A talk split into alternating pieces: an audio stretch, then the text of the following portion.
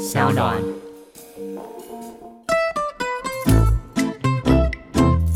基隆有一位民众说，他的房子被法拍了，然后被法拍的原因是因为他积欠了一万八的账单没有缴，讲好像是交通违规。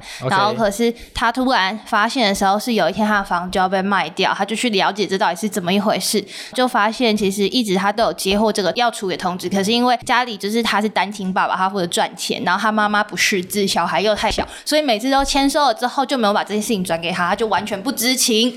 他房就被卖了，就是怎么会这么快？这样子合法吗？啊？这个比例原则的问题。然后第二个问题是他有试图去找这个买家，然后就找到，他就说：“那我愿意加五万或十万把我这个主错买回来。”结果对方疑似是财团的窗口，所以背后是有大财团在收购。然后就有一些民众说：“这样是不是政府跟财团有利益的挂钩，才会有这种很比例失衡的处理方式？”这个很奇怪哎。他是直接收到被法拍的通知，他才知道房子被卖掉。法他看到法拍结果，他才知道。对对对对对对对对。那他个人的说法是这样啦。其实我觉得有点难以相信哎，因为整个法院程序这样走下来，他应该会先通知你的房子被查封了。那在这个阶段，你赶快去把罚单缴清，然后就可以提出异议，他那个法拍程序他就会终止。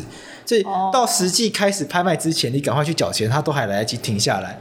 哦，他好像有说什么，他们家没有被贴封条。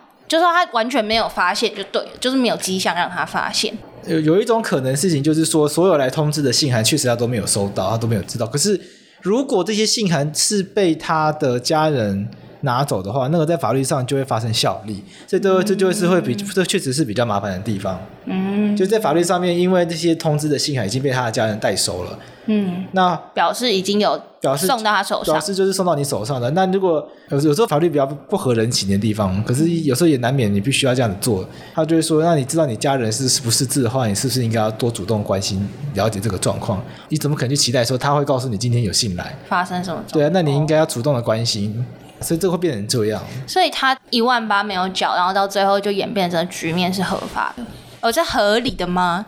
呃，反过来想说，房房子法拍的就变成法拍的钱是给他的啦。法拍的钱，比如房子法拍掉五百万，扣掉一万八，剩下四百多万，还是事实上还是给他的啦。哦，对啊，并不是说，并不是说法拍掉所有钱国家都拿走了。哦，对，当然法拍的金额是比较低啦。那现在要拿这些钱去买一栋房子，比较困难，可能也比较困难。我觉得这会是给大家一个教训，就是说罚单要记得缴，因为罚单啊这些，或者你欠人家钱不还呢，你到最后走上执行程序。所以这是因为他没有没有存款的关系吗？就如果他有其他存款或其他所得，应该会从这些地方扣。理论上，如果他有其他存款的话，应该会从其他地方扣啊，因为法拍是麻烦的、啊。如果可以扣到你的钱，那那直接扣你的钱啊。整件事情听下来觉得有几有几个很奇怪的地方啊，但也就不应该都没有发现，对不对？对啊，或者是说一路没有发现到这个程度，好像你自己也有一点责任。应该要不好意思说他没有责任，可是应该说其他人就要有所警惕，说，哎，那我们就是要小心，就是我们有时候，譬如说我们户籍地跟。身份证上的户籍地跟居住地是不一样的，可是法院都会把文件送到户籍地去。因为那个就是你登记的住址嘛，所以寄到那个地方去，然后有人帮你代收的话，基本上它就会发生效力。哦，对，了解。那你之后就不可能再说啊，我都不知道啊。那你你为什么要把户籍登记在那边？嗯嗯嗯。当然有时候是不得已的，因为你在台北租房子，房东有时候不让你登记。嗯。那你自己就要去更加小心，那偶尔就要自己留意一下，说有没有信寄到寄到我的户籍地址这样子。我自己以前也是这样，我自己以前户籍地在台东，不在台北。所以你有签过了？对，那那个时候就是有罚单，就是我就是交通违规，然后罚单还是直接寄到台东，也是过一。两礼拜才有亲戚发现，因为台东家就是阿嬷，他平常就阿嬷在住，然后因为阿嬷也阿嬷也不识字，所以有那些信寄来，他就全部丢在那个客厅里面，那偶尔才会有人去翻一翻，那就是有亲戚刚好翻到说，哎，有什么罚单在这边没有去缴？嗯嗯嗯，对对，那所以我我也是那样子才意识到说啊，那样子有点麻烦，所以我就把我才把户籍地搬回台北，这样就会变成说，你知道有这样的状况，就必须要可以更加留意，更注意。对，啊反过来说，如果如果大家不这样注意的话，就会变成说，那我们国家的制度会很难运作。嗯，对，所以有时候就会变成一个法律变得有点严苛，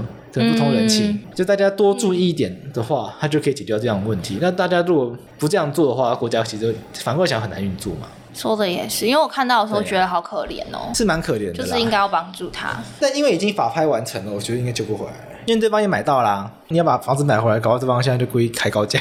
对啊，好吧，这就是很多法律上的小要小心的地方。这个莫名其妙讲六分钟，这可以嘿嘿嘿？这个可以用吗？哎，这可以用哎。